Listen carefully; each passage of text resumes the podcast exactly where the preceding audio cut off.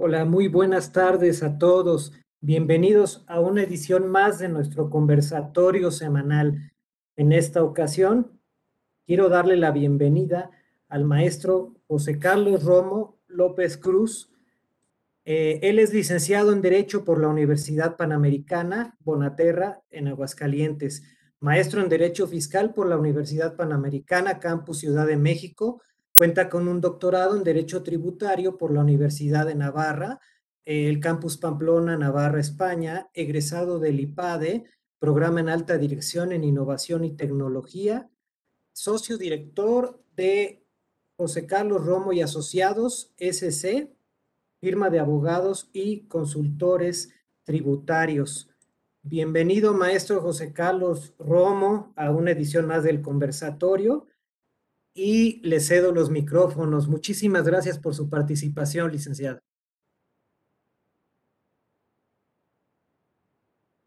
Hola Beto, ¿cómo estás? Me da gusto saludarte. Igualmente, maestro, muchísimas gracias. Muy bien. El gusto es de nosotros. Perfecto, muchas gracias. Bueno, después de la introducción sobre los títulos nobiliarios que no me gusta, tú lo sabes, eh, simplemente a saludar a todos los presentes y simplemente soy José Carlos, José Carlos Romo. Algunos ya los conozco y me conocen, pero aquí estamos para, con todo gusto, para platicar otro de esos muchísimos y variadísimos temas que, que nos interesan a todos. Y que en este caso concreto, Ah, mira, veo, por ejemplo ahí a, Edith. Hola Edith. Veo por ejemplo, uno de los temas, este tema que quiero platicar ahora es el de inexistencia, simulación y eh, razón de negocios. Razón de negocio en materia fiscal. Un tema que cada año, cada año es dolor de cabeza para los contribuyentes y cada vez es más incisiva la autoridad en esos temas.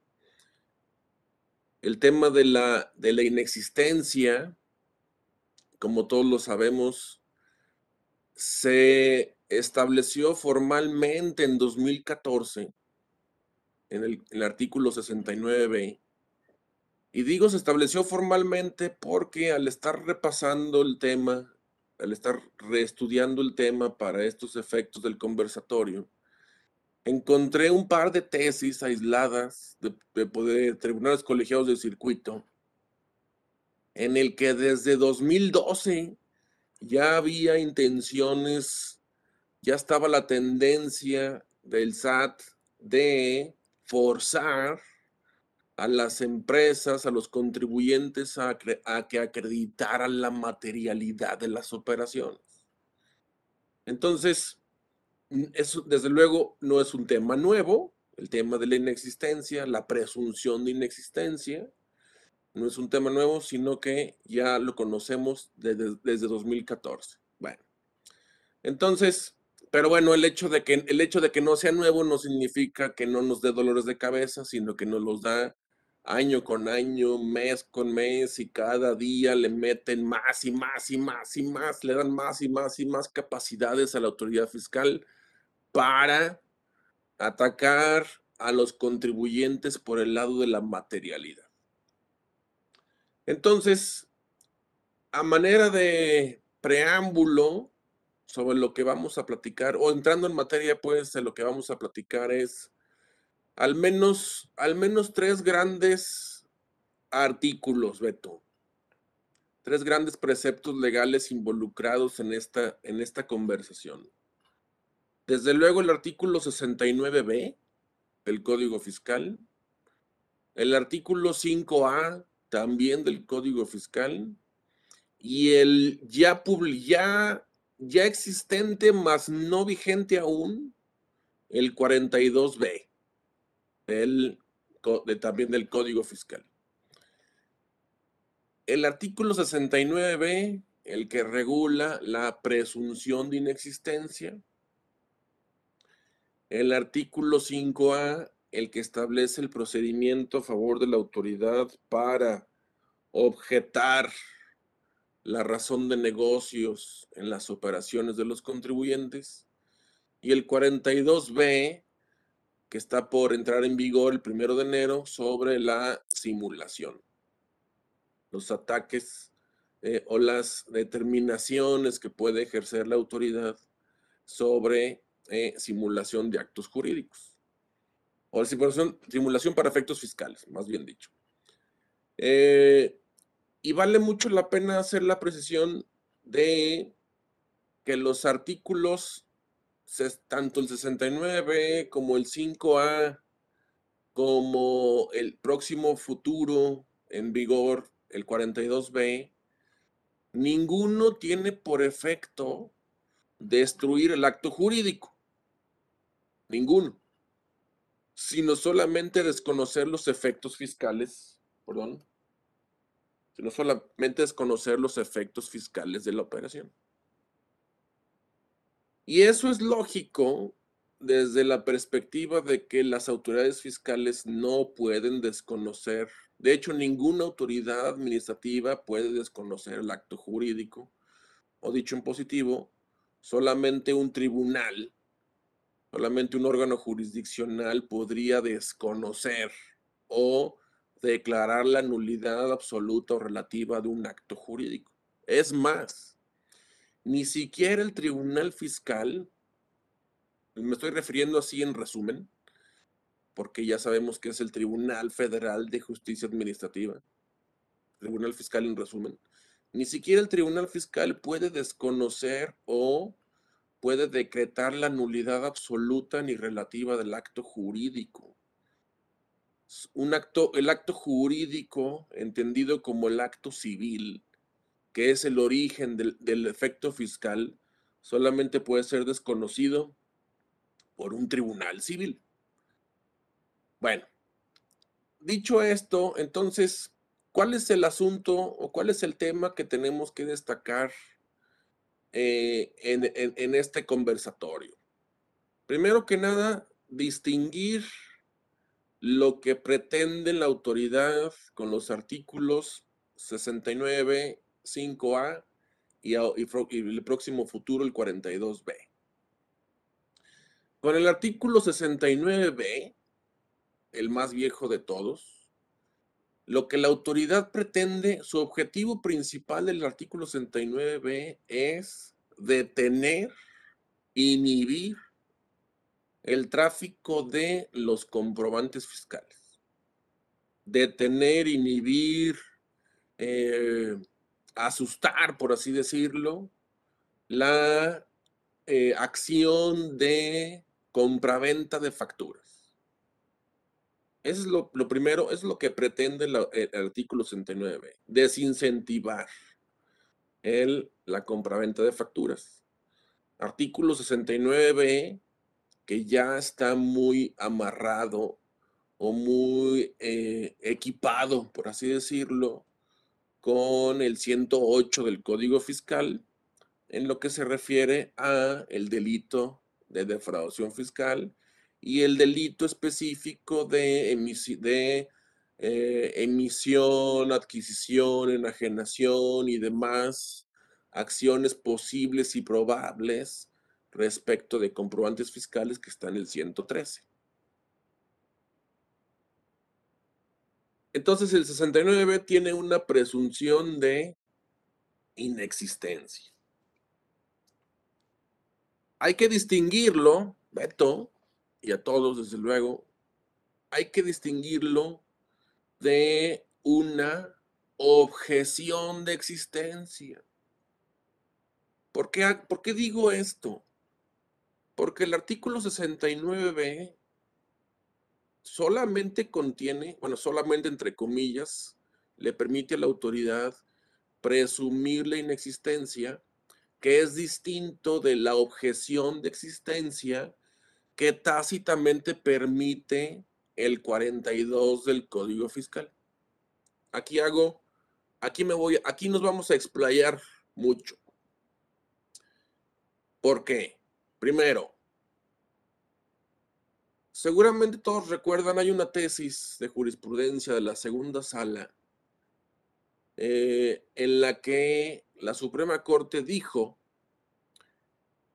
que derivado de muchos litigios en los que se en los que se peleó y se controvirtió el 69 eh, en aquel punto de la retroactividad eh, y que muchas muchas empresas dijeron que en los créditos había créditos fiscales en los que la autoridad eh, determinaba una inexistencia de operaciones sin haber agotado el 69B. Entonces, uno de los argumentos de defensa a las empresas fue que no era posible eh, hacer que la autoridad hiciera valer la inexistencia de las operaciones si no se había agotado el 69B. El procedimiento del 69B, es decir, que no era posible que se determinara un crédito fiscal en el que se dijera que las operaciones no existían si previamente no había una publicación del proveedor en la lista negra. A lo cual se generaron diversos criterios, unos que decían, unos que ratificaban ese argumento en las empresas de que decían efectivamente, si no se agotó el artículo 69, no se puede hablar de inexistencia. Y otros colegiados que decían, no, Nada tiene que ver la gimnasia con la magnesia, ya que el, fisco no está presumiendo la inexistencia, sino que está objetando la existencia, lo cual es tácitamente permitido por el 42 del Código Fiscal. ¿A dónde quiero llegar? A lo que quiero llegar es que el 69B es una herramienta muy poderosa de la autoridad fiscal y muy poderosa en tanto que le permite presumir la inexistencia. Distinto de la objeción de existencia a que se refiere el 42 en cristiano. ¿Cuál es el impacto jurídico diferenciador de presumir la inexistencia frente a objetar la existencia. Cuando a un contribuyente le dicen que las operaciones se presumen inexistentes,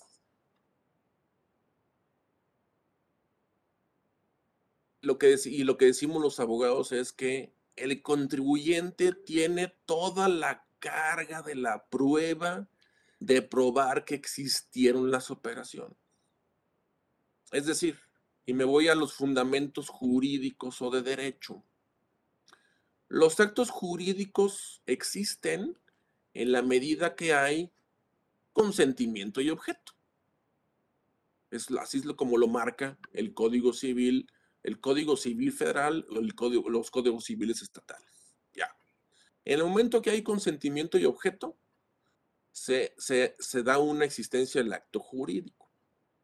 Y cuando se cumplen los requisitos previstos por las normas fiscales, hay acto jurídico con, acto, con efecto fiscal.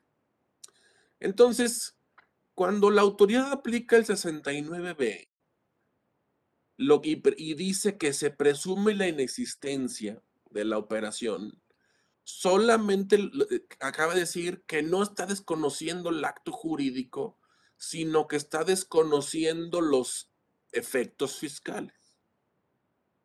Pero para efectos prácticos y para cómo están los tribunales hoy en día, incluida la Suprema Corte, desde luego el Tribunal Fiscal, cuando a un contribuyente le determinan o le aplican el 69B, al día de hoy todavía me atrevo a decir, salvo que alguien me corrija, y yo eh, creo que coincidirán con un servidor, cuando a un contribuyente le aplican el 69B, es prácticamente imposible acreditar la materialidad de las operaciones. Prácticamente imposible. ¿Por qué?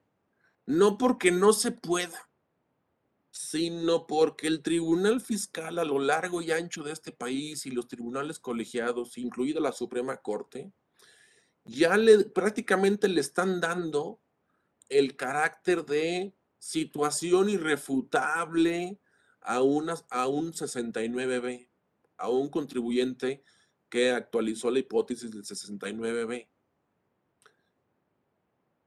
Y parece que los contribuyentes que caigan, parece, para cómo están las cosas, que los contribuyentes que caigan en esa, en esa situación, parece que no tienen ya para dónde hacerse. Es decir, para cómo están los tribunales, es prácticamente imposible acreditar la materialidad de las operaciones. Ahora, hay algo que está pasando muy interesante y vale la pena echarnos un clavado a lo que dice el 69B del Código Fiscal. No, me voy, no vamos a platicar ahorita de los plazos, no vamos a ver a detalle los plazos del 69B, sino quiero centrarme en los momentos con los que cuentan los contribuyentes que se beneficiaron de las facturas para acreditar la materialidad. De acuerdo con el 69B, una vez que un proveedor, bueno, antes, de, antes de continuar, recordemos que los proveedores o los emisores de facturas pueden ser publicados en la lista negra por varias razones. Razón, por dos grandes razones generales. Dos. Razón uno, por no contar con activos, con personal, con infraestructura y capacidad material para prestar servicios o para producir bienes. Esa es una razón, una de las razones. Y la otra es no estar localizado en su domicilio fiscal. No estar localizado como, por ejemplo, cuando se lleva a cabo una verificación de domicilio y no lo encontró el notificador, cuando se donó una vista domiciliaria y no lo encontró el notificador al momento de querer notificar la visita domiciliaria. Esos dan las hipótesis de no localizado en el domicilio fiscal. O otra, y me pasó hace poquito con un cliente, eh, presentó un cambio de domicilio a un estado de la República diferente en el que estaba, se hizo la verificación de domicilio al nuevo y como no lo encontraron, pues cayó en la hipótesis de no localizar. Eso da lugar a que, dicho rápidamente, el SAT le diga al emisor de la factura, oye, detecto que estás en, en las hipótesis del 69 de presunción de inexistencia, te voy a subir, incorporar provisionalmente esa lista, a la lista negra, y tendrás un plazo de 15 días más otros 5 de prórroga para eh, acreditarme, desvirtuarme, decirme razones por las cuales no debes estar en la lista negra. Y si no se desvirtúan esas razones, lo van a publicar al proveedor en definitiva en la lista negra. Y ahí es donde empiezan los problemas. Porque una vez publicado el proveedor, una vez publicado el proveedor en la lista, el emisor de la factura en la lista negra, la ley dice que quienes se beneficiaron de los comprobantes, de quienes fueron los receptores de los comprobantes, tienen un plazo de 30 días para acercarse a la autoridad fiscal para acreditar la realización o la materialidad de las operaciones. 30 días, ¿cuándo? 30 días contados a partir de la publicación en el diario oficial de la federación. Que dicho sea de paso, casi nadie o muy poca gente, muy pocas empresas están al pendiente el diario oficial de la federación o la página del SAT para ver si un uno u otro proveedor cayeron en la lista negra. Seamos, seamos sinceros, seamos realistas. Prácticamente muy poca gente se entera, eh, aunque ya existen muchas aplicaciones y muchas formas de estarle dando seguimiento a la lista negra para ver si un proveedor cae o está subido ahí en, esa lista. Pero pero hay otro momento, hay otro momento también previsto por el 69 que dice que, la, que el beneficiado con el comprobante, eh, no lo dice textual, no dice textual lo que les voy a decir, pero del último párrafo del 69 se advierte que el beneficiado con el comprobante puede demostrar la materialidad de las operaciones cuando la autoridad ejerce las facultades de comprobación precisamente al beneficiario de los comprobantes. Es decir, si ustedes se fijan en el 69, lo que dice es lo siguiente. Primero, el antepenúltimo, el, penúltimo párrafo es el que da el plazo de los 30 días para acreditar la materialidad. 30 días después de la publicación. Y el último párrafo dice, en caso de que la autoridad fiscal ejerza facultades de comprobación a la persona física que no acreditó la prestación del servicio, o sea, la materialidad de las operaciones, determinará el crédito fiscal que le corresponde. Y para mí, eh, lo que ese último párrafo dice, para mí ya incluso salió una tesis de un tribunal colegiado. Para mí, para muchos abogados y contadores, lo que ese párrafo dice es que habla de un segundo momento para acreditar materialidad, lo cual es humanamente lógico, humanamente razonable, por lo que acabamos de decir alguien que me diga o alguien que sepa con exactitud qué tanto porcentaje de contribuyentes se entera de que a un proveedor lo subieron a la lista negra y anda, anda revisando día con día la página de internet del SAT y el diario oficial de la federación. Si alguien me dice con exactitud qué tanto porcentaje de los contribuyentes anda viendo todos los días a ver a qué diablos proveedores suben a la lista negra, el que me diga esa respuesta va a ser mi ídolo. Porque yo estoy seguro que es muy poco el porcentaje. Pero bueno, ese no es el tema de la conversación. El tema de la conversación es que el último párrafo contempla un segundo momento. Y ya lo dijo un tribunal colegiado. Ya lo dijo un tribunal colegiado. ¿Y qué es lo que dice ese tribunal colegiado? Buena noticia, ya hay un precedente. Mala noticia, que no es jurisprudencia y no aplica para todos. En esencia, ¿qué dice ese tribunal colegiado? Derivado de lo que dice el último párrafo del 69, los beneficiarios de los comprobantes podrán, en caso de que no se hayan acercado a la autoridad dentro de los 30 días siguientes a la publicación del proveedor, podrán mostrar sus pruebas con motivo de las facultades de comprobación que ejerza el SAT.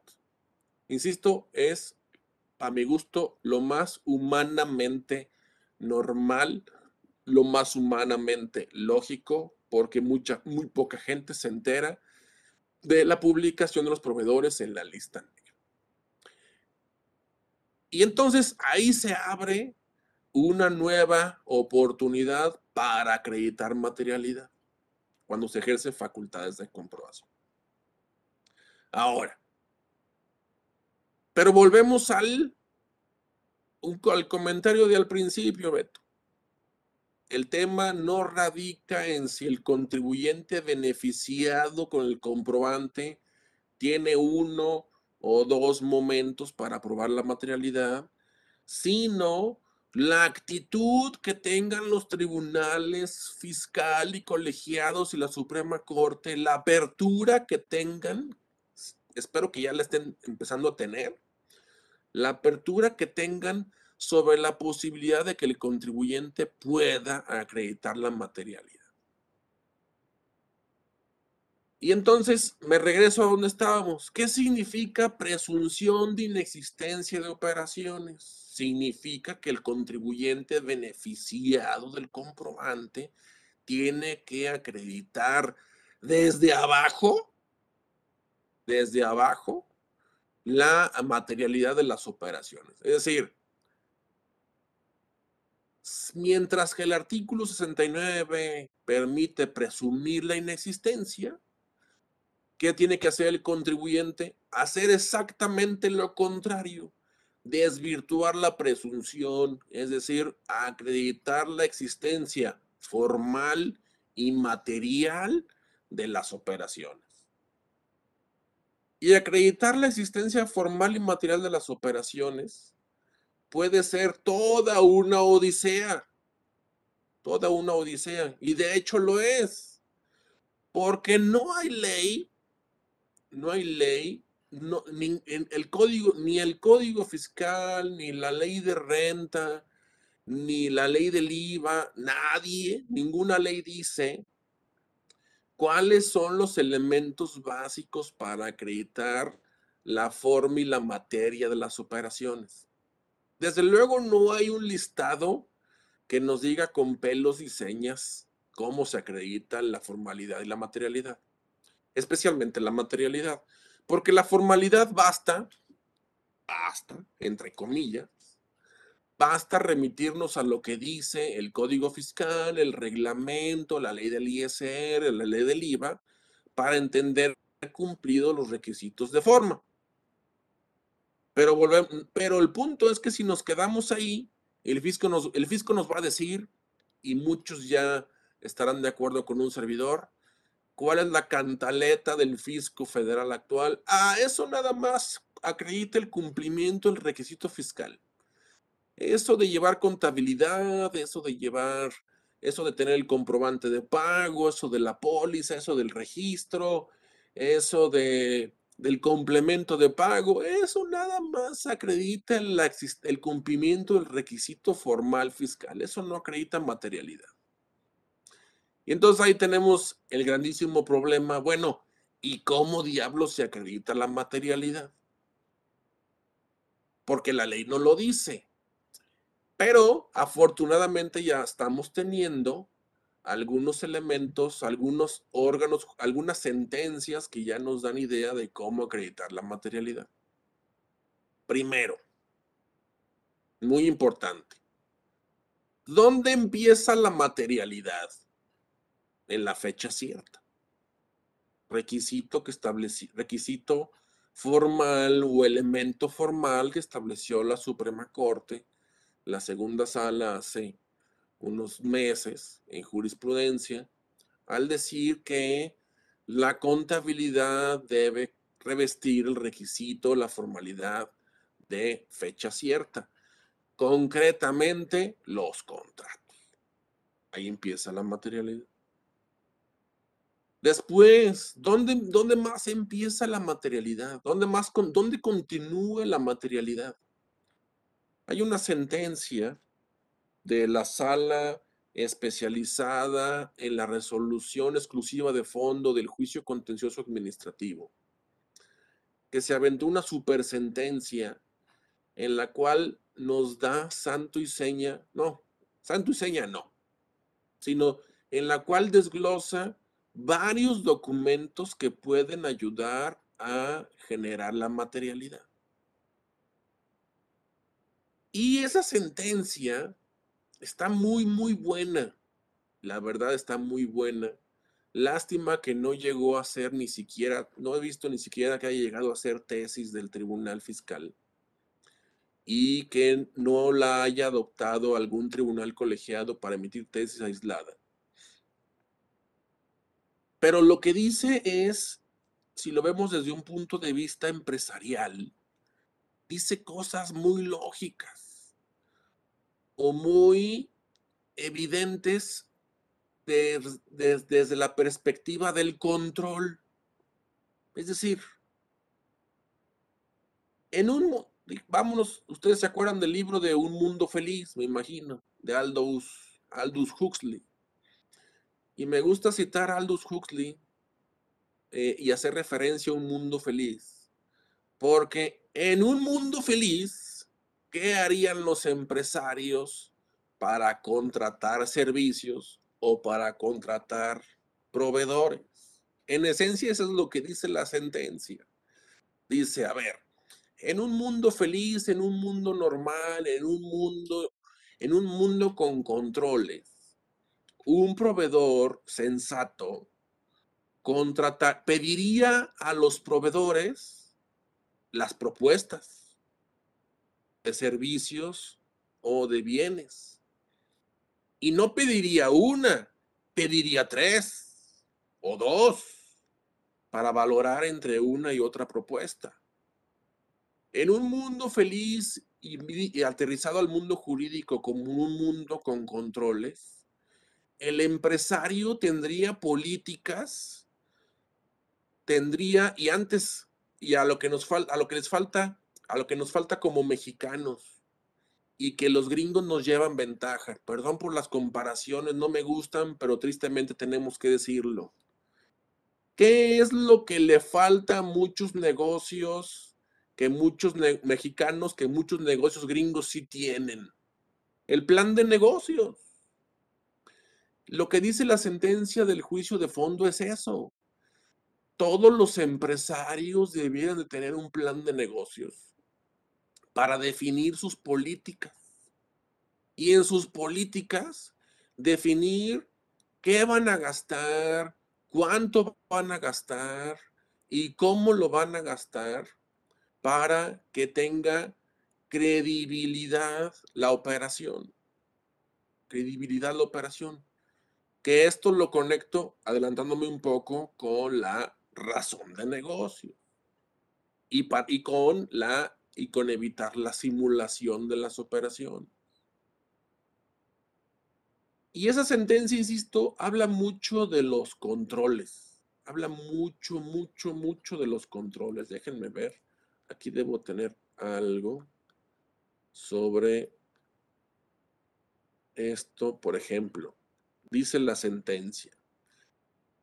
La materialidad se acredita eh, dando evidencia a la transacción o la transacción propiamente dicha adquiere evidencia de la siguiente manera.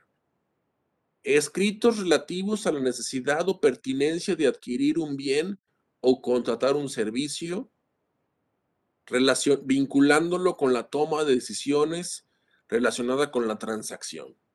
Es decir, ¿qué está diciendo? ¿Qué está diciendo el tribunal? Oye, no gastes por gastar lo ideal sería que en tu plan de negocios, en tus políticas internas, en el acta constitutiva, se dijera cuál es tu plan de erogaciones anuales. ¿Cuánto piensas gastar? ¿En qué podrías gastar? ¿Por qué? Y no me dejarán mentir. ¿Qué es lo que le molesta al SAT? Entre otras muchas cosas. Al SAT le molesta y ya nos tiene tomada la medida, el SAT, de que la mayoría de las empresas mexicanas, curiosamente, gastan mucho dinero el 31 de diciembre. ¿Con, ¿Por qué? con ánimo de bajar o reducir la base grabable. Ya me van a, me pueden decir, no, que está el costo de lo vendido y es prácticamente imposible. Bueno, en costo de lo vendido a lo mejor se complican las cosas, pero es un hecho notorio que muchas empresas gastan y gastan mucho más en el mes de diciembre que el resto del año. Y el fisco ya se la sabe. Y eso para el fisco es, ya lo está viendo como una falta de control y ya lo está empezando a relacionar con ausencia de razón de negocio o a veces incluso con simulación. Bueno, entonces, retomando el punto, ¿qué es presunción de inexistencia? ¿Qué implica la presunción de inexistencia? Presunción de inexistencia significa que el contribuyente que le digan que le aplican el 69 tiene que probar exactamente lo, tiene que hacer exactamente lo contrario para probar que las operaciones tienen materia. Es decir, si el fisco me presume inexistencia, yo tengo que probar que sí existe. Que sí existe. Ahora, ¿Cuál es la diferencia con la objeción de existencia? El que se refiere al 42. Que en la objeción de existencia, el contribuyente no tiene que demostrar la existencia, sino tiene que, porque lo, no, se está no se está presumiendo que no existe, sino que se está atacando más bien la forma. Cuando la autoridad fiscal no, aplica el 69B, sino que declara la inexistencia para efecto en términos del 42, el la carga probatoria del contribuyente es menor que cuando aplican el 69. Mientras que cuando aplican el 69, la carga probatoria es total, tiene que volcarse a probar que la operación existe.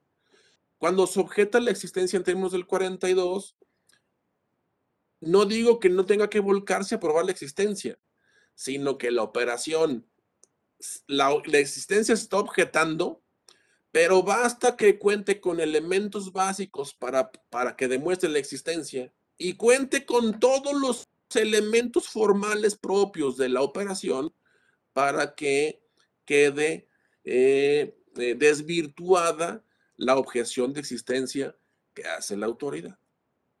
Son cosas distintas, son efectos distintos, son implicaciones jurídicas distintas en términos procesales. Ahora, razón de, antes de entrar a la razón de negocios, antes de entrar a la razón de negocios, voy a la simulación. La simulación ya estaba prevista en el 69B. O sea, la simulación está prevista en el 69B. Digo, no es nueva. Fiscalmente, como simulación como figura jurídica está prevista desde que se creó el Código Civil. O sea, lleva más de 100 años. Pero para efectos fiscales, la simulación quedó formalmente prevista o la autoridad quedó, eh, quedó facultada para determinar simulación desde el 2014.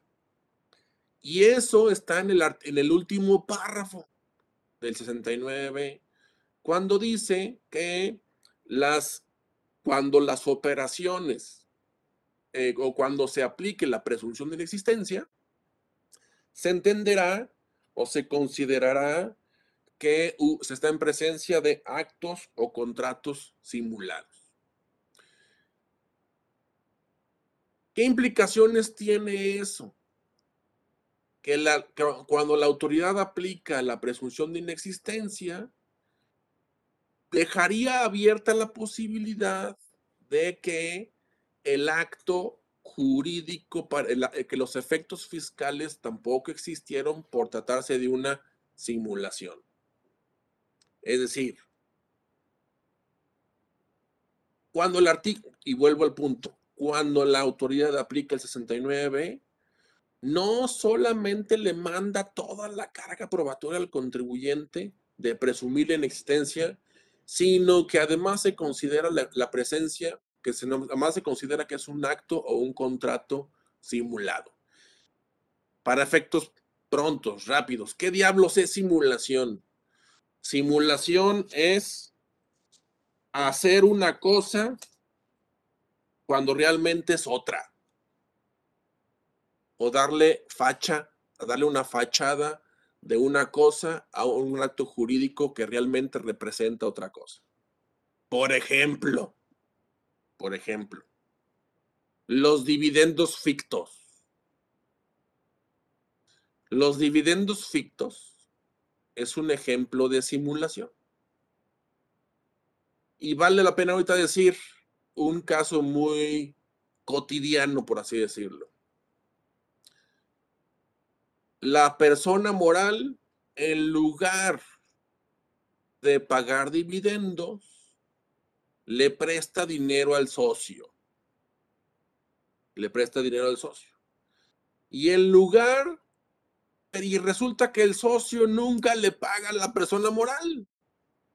¿Qué dice la ley fiscal? Dice la ley de renta. Eso no fue préstamo. Eso fue un dividendo. A mí no me engañas, es un dividendo ficto. Ese es un ejemplo clarísimo de simulación, por ejemplo.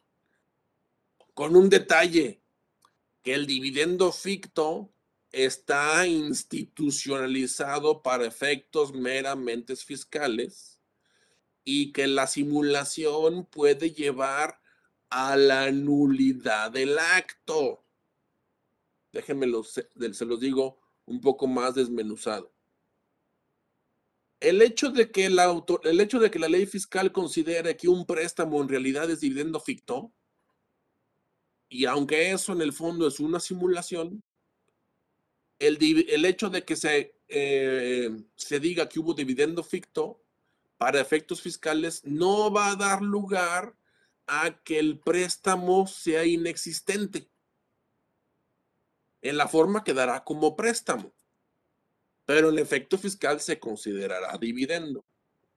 En cambio, en el momento en el que la autoridad fiscal diga o el Ministerio Público de la Federación diga que el acto fue simulado, en ese momento desaparece jurídicamente el préstamo para quedar únicamente como repartición de dividendos.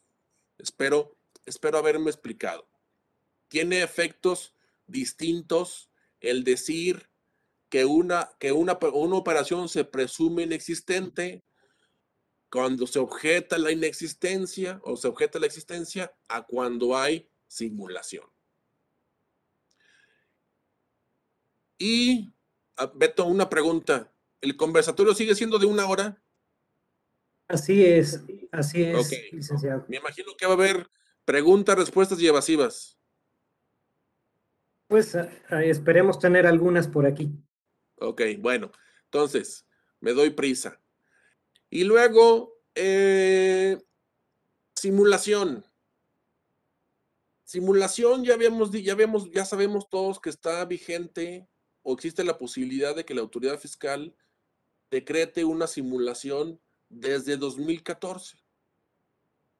Y después, y después, y también se reformó el código fiscal para hacer, hacer, hacer el señalamiento concreto de que habría delito fiscal por simulación. Pero aquí lo que quiero destacar, aquí lo que quiero destacar es que al menos un servidor de 2014 a la fecha, no he visto, no he visto que el, el, SAT y ni IO, el Ministerio Público Federal, hayan hecho, hayan iniciado o continuado o establecido o ejecutado algún procedimiento por simulación. Yo, yo no lo he visto. El hecho de que yo no lo haya visto no significa que no lo hayan hecho. Me gustaría ver si ahorita en las, en las, en las preguntas y respuestas alguien le ha tocado. Pero si todos decimos que nadie lo ha visto, nadie le ha tocado, me da la impresión que es porque no había, no hay al día de hoy, incluso diciembre de 2021, un procedimiento específico que le permita a la autoridad determinar la que un acto jurídico es simulado o que una operación fiscal es simulada. ¿Por qué? Porque eso es lo que permite el 42B del código que inicia su, su vigencia el primero de enero de 2022.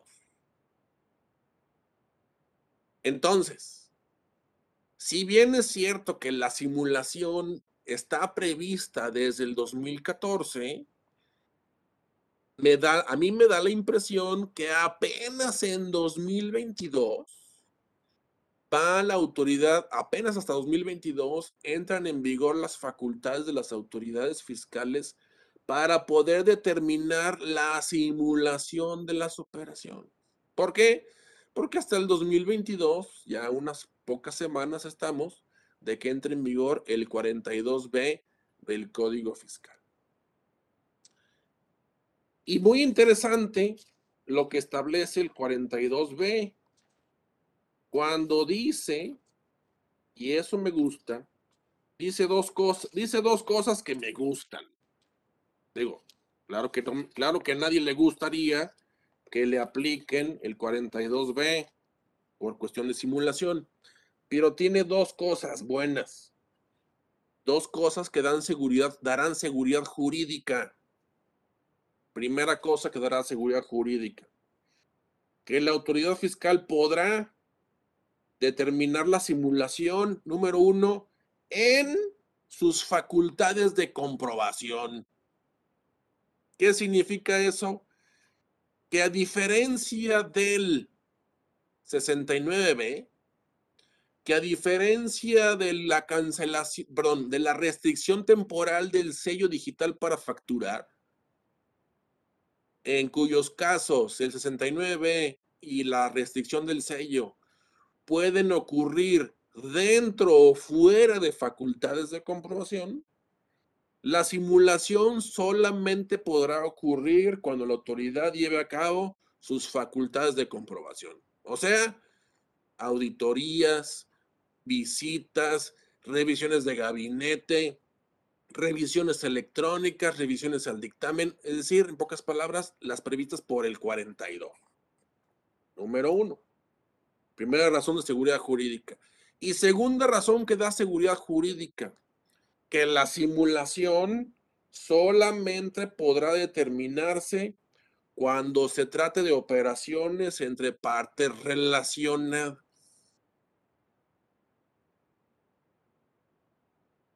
Que aquí alguien me va a decir, y yo estaría de acuerdo con él. Bueno, al día de hoy prácticamente todas las operaciones, todas las empresas mexicanas tienen una parte relacionada. Pues sí, la verdad es que sí. Entonces, eh, eh, eso, eso es importante, pero no todas. No todas las empresas mexicanas tienen partes relacionadas. Ya después, en otro conversatorio, Tocayo, que ya te veo que andas aquí ya, podremos platicar de cuáles son las hipótesis para caer en parte, para ser o no parte relacionada. Ahorita se nos, se nos acaba el tiempo. Eh, pero pero una, dos razones a mí me da el dos razones que otorgan seguridad jurídica, a mí me deja el 42B que quiero dejar a todos. Ya dijimos, una, que solamente podrá ser en facultades de comprobación y dos, que solamente será entre operaciones con operaciones entre partes relacionadas. La ley no dice si partes relacionadas eh, en operaciones internacionales, ni tampoco dice que sea en operaciones domésticas. Y ahí podrá haber diversidad de criterio. Alguien podrá decir, ah, solamente lo está acotando a operaciones internacionales, o sea, un mexicano con partes relacionadas en el extranjero. Y otros, como un servidor, yo soy, de la opinión de que se refiere a todas las partes relacionadas, no solamente a las, las operaciones internacionales. Y, me gusta verlo así porque nos podemos llevar aquí otro buen rato discutiendo el tema, pero me gusta verlo así porque soy partidario del control y de la prevención. Es mejor tener bien armadas las operaciones entre partes relacionadas, inclusive nacionales, porque para cómo están los tribunales, no veo, no veo la amplia probabilidad de que se diga que el 42B también es para operaciones entre partes relacionadas nacionales. Y bueno, y antes de que se nos acabe el tiempo, la razón de negocios. ¿Qué tiene de bueno? ¿Qué tiene de bueno o qué significa razón de negocios? El artículo 5A dice que se considerará que un acto jurídico carece de razón de negocios eh, o, que, o, que, una razón de o que un acto jurídico tendrá los efectos fiscales que correspondan a los que se habrían realizado para la obtención de un beneficio económico razonablemente esperado por el contribuyente. Al día de hoy, no he visto, no he encontrado alguna otra tesis en la que diga qué se entiende exactamente por razón de negocios. De lo cual podemos también llevarnos otro conversatorio para discutir solamente qué es la razón de negocios. Pero a lo que nos, a lo, de lo que, eh, lo que nos toca ahorita este conversatorio, ¿qué razones de seguridad jurídica tiene el 5A? El 5A de razón de negocios se parece mucho al 42B, que la razón de negocios solamente puede objetarse en facultades de comprobación. Eso tiene de parecido la objeción del el tema de la simulación y el tema de la razón de negocios. ¿Cuál es la diferencia entre simulación y carencia de razón de negocios? El día en que la autoridad llegue a determinar la simulación, estará atacando el acto jurídico, eh, los efectos fiscales del acto jurídico y podría irse, podría irse hasta la cocina objetando la existencia de todo el acto. En cambio, cuando se objeta la razón de negocios, cuando únicamente se objeta la razón de negocios, el acto quedará totalmente vivo, no, no, no, se, no se objetará sus elementos de existencia, sino que únicamente, entre comillas, únicamente se afectará la, eh, un requisito adicional para valorar si el acto es o no deducible. Entonces, en resumen, en resumen, no es lo mismo inexistencia, simulación y rascarencia de razón de negocios. La inexistencia, como su nombre lo dice, es restarle efectos para, el en, el área, en el, en el ámbito fiscal. La simulación puede llevar a la inexistencia del acto. Sí. ¿Por qué? Porque la simulación no es una figura fiscal. La simulación es una figura civil y podría llevar a la nulidad relativa o nulidad absoluta que tiene que ver con la existencia del acto jurídico. Y la razón de negocios no se objeta a la existencia, sino solamente, entre comillas, los efectos fiscales de la operación, ya sea para determinar si el, ingreso realmente es lo que se declaró o para ver si la deducción realmente es deducible como se pretendió hacer.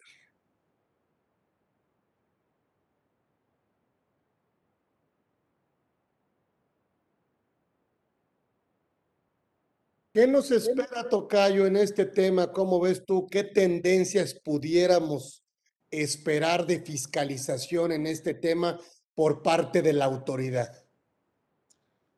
Tocayo, es muy buena pregunta. Es muy buena pregunta. Y en razón de lo que decía hace unos minutos, hace unos minutos, a mí, eh, si hacemos un recuento de los daños, por así decirlo, el artículo 69b ya tiene 14, 15, 16, 17, 18, 19, 20, 21, ya tiene 8 años de vida. Y apenas, creo que 8 años después, eh, todavía hay muchas dudas sobre su implementación efectiva, tanto por, no por la autoridad, sino la verdadera, sino sobre de la, perspectiva real que tienen los contribuyentes para defenderse por el 69B. ¿Por qué digo esto?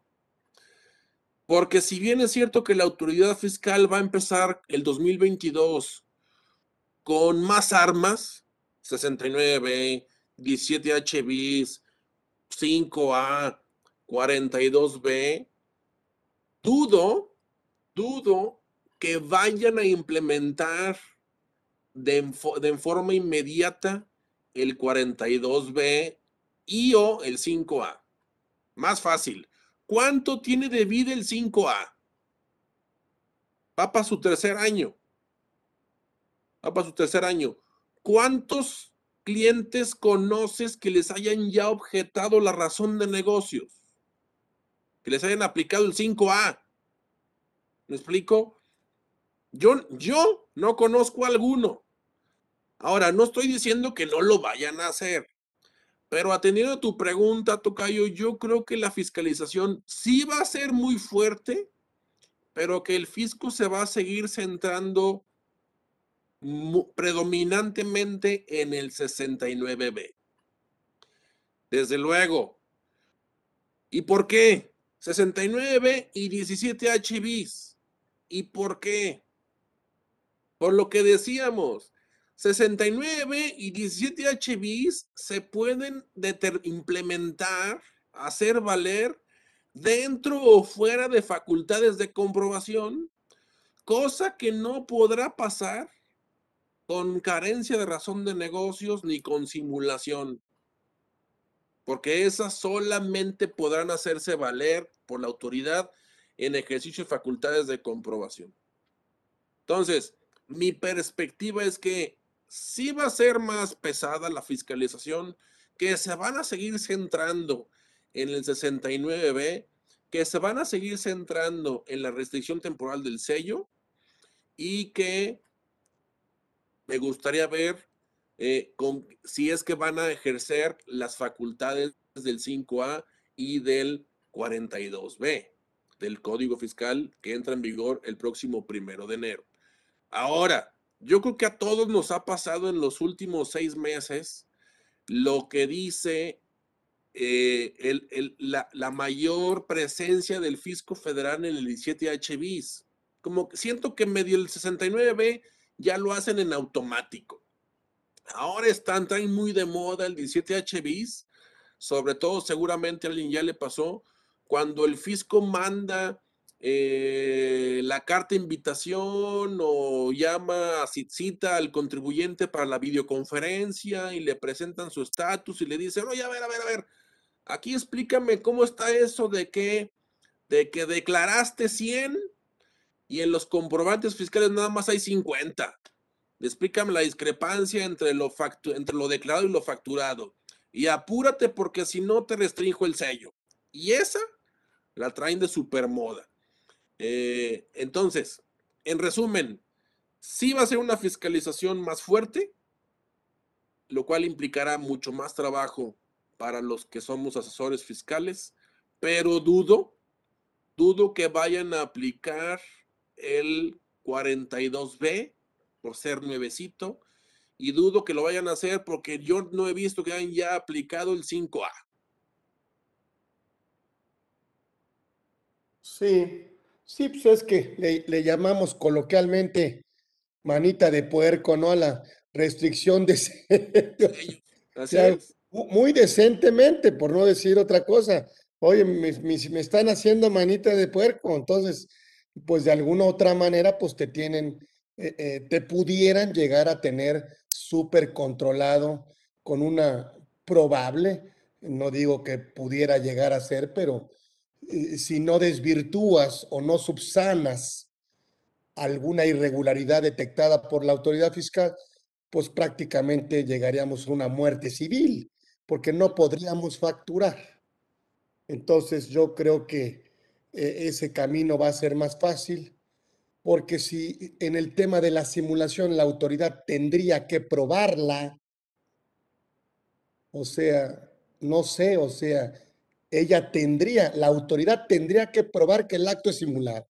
Así es, exactamente, exactamente. En cambio, en el 69B, al ser una presunción de una inexistencia fiscal, pues, por la carga de la prueba en ese procedimiento, en esa norma de procedimiento, pues prácticamente queda, queda en la prueba del contribuyente, ¿no? Entonces yo creo que yo veo como tendencias de fiscalización lo que el fisco tenga que hacer dándole la carga de la prueba al contribuyente para él no tener que meterse a confirmar o aprobar algún acto o algún, algún acto simulado de alguna otra manera. Este, y, y esperaremos pues e, este próximo año una fiscalización total en el tema de restricción de certificados, de firma electrónica avanzada, de detectar a socios que traen control efectivo, ¿sí? De alguna otra manera, ese es el socio que trae control efectivo y de alguna otra manera a evitar pues cancelaciones de comprobantes fuera de, ejercicio fiscal, o sea, esa, esa irregularidad, por supuesto, detectarla de una manera mucho más eficiente y esperar a que el contribuyente, yo digo que la autoridad estará esperando el próximo año autocorrecciones, que se autocorrija muy rápido, que subsane, que desvirtúe eh, inconsistencias, irregularidades, comportamientos atípicos y para eso pues prácticamente no necesita ejercer sus facultades, simplemente pudiera hacerte un amable una amable y amigable invitación. Así es, así es. No me queda más que eh, siempre agradecerte que nos des tu tiempo, Tocayo, eh, nuestro reconocimiento. Como sabes, tú sabes que esta es tu casa, lo sabes, no te lo recuerdo, porque sé que lo sabes. Este es tu espacio, este es tu casa. Orozco Felgueres siempre será un espacio para ti y yo siempre agradecido de siempre contar contigo y yo y siempre generosamente aceptas estar con nosotros. Y eso para nosotros es muy importante que nunca tienes, al contrario, con mucho gusto y eso para nosotros es muy valioso. Te vamos a dar un reconocimiento, ahí lo tenemos. A ver, Hugo, un, un, pequeño reconocimiento, mira, ya lo tenemos hecho, ¿sí? En esta edición 73, ¿sí? Y que nos permita seguir, seguir invitándote con ese tema que dejaste pendiente. A, la mejor cancelación de, sí, dejaste varios pendientillos. a la mejor analizar el concepto de partes relacionadas desde un tema eh, importante hasta dónde pudiera llegar o abarcar el concepto de control de capital de administración, el, eh, el concepto en persona jurídica, el concepto en persona física, que, que es más amplio, el de persona física, nos manda a conceptos de ley aduanera. Así es. Entonces, eh, lo haremos, por supuesto, siempre con todo el agradecimiento y el cariño de siempre, agradeciéndote. Y bueno, pues a todos los que estuvieron con nosotros, gracias en esta edición 73. El maestro, por supuesto, el doctor José Carlos Romo López Cruz estuvo con nosotros. Créanme, es un agasajo que haya estado con nosotros, que muy amablemente y muy gentilmente eh, eh, aceptó nuestra, nuestra invitación y nos seguimos viendo, por supuesto, pasen una espléndida y inolvidable Navidad. Y gracias, Tocayo, gracias por hacer este espacio algo importante para nosotros y gracias por muy generosamente siempre aceptar las invitaciones que te hacemos. Te mandamos un abrazo y siempre, siempre será siempre una casa para ti. Orozco Felgueres es tu casa, es tu firma es tu empresa y es tu espacio. Gracias, Tocayo. ¿Mm? Gracias. A ustedes, Tocayo, tengan igualmente muy feliz Nochebuena. Te mando un fuerte abrazo y un saludo para todos. Gracias, buenas tardes. Aquí José Carlos Romo López Cruz estuvo con nosotros aquí en Conversando con Orfe en edición 73. Gracias, nos vemos, ya saben, próximo miércoles, 13 horas, estaremos siempre, si Dios nos lo permite, aquí siempre con ustedes. Nos vemos próximo miércoles. Gracias, abrazo. Gracias.